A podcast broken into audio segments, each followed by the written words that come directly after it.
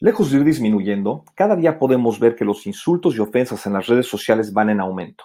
Algo lamentable, ya que dichas plataformas digitales deberían funcionar más para colaborar, aportar y acercar, y menos para dividir y separar. Muchas personas afirman que de temas de política y religión no se debe hablar, ya que generan mucho apasionamiento. Debo decir que siempre he estado en total desacuerdo con dicha afirmación, ya que soy un convencido que de cualquier tema se puede hablar y hasta debatir, siempre y cuando las personas involucradas en las conversaciones expongan su razonamiento de forma civilizada y estén dispuestas a escuchar y aprender de quien piensa diferente.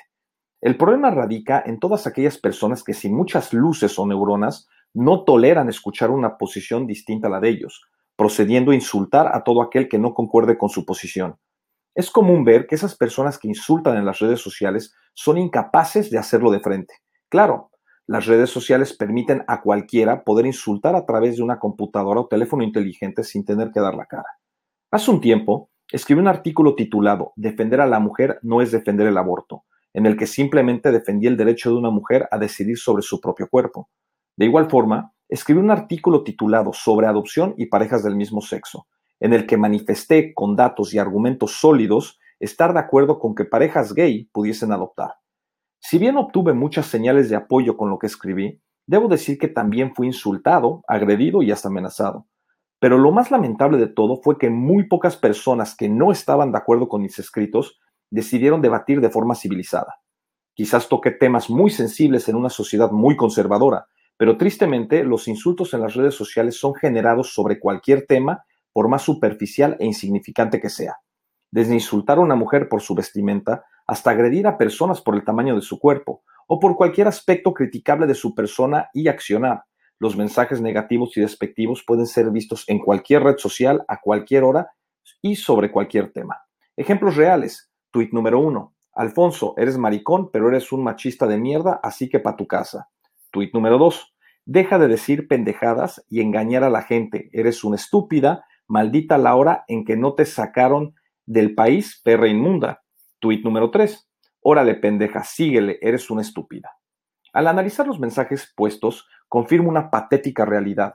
Las personas sacan sus frustraciones y traumas en las redes sociales, reflejando mucha cobardía al hacerlo suponiendo que por estar a salvo detrás de una pantalla no habrá repercusiones. Lo he comprobado. Por cosas del destino me ha tocado encontrarme a muchas personas que me han insultado y amenazado en las redes sociales, pero cuando estamos de frente son incapaces de repetir lo mismo que me dijeron en Twitter, Facebook o Instagram. Si lo hicieran, no pensaría mejor de ellos, pero al menos diría que son coherentes dentro y fuera del mundo digital. Pero hasta hoy he comprobado que quienes insultan en las redes sociales están vestidos con el uniforme oficial del equipo de los cobardes. Asimismo, es impresionante el apoyo que obtienen los mensajes de odio. Basta con ver los mensajes que puse de ejemplo para ver la cantidad de likes y retweets que obtuvieron en su momento. Quienes apoyan y aplauden los insultos son tan culpables como aquellos que los emiten. Creo que el mundo digital será un mejor lugar cuando los insultos sean menos que los halagos, y cuando los resentidos y frustrados sean menos que los que buscan en las redes un lugar para compartir opiniones y aprender de los demás. Con este artículo no pretendo incentivar que quienes insultan en las redes sociales lo hagan también de frente.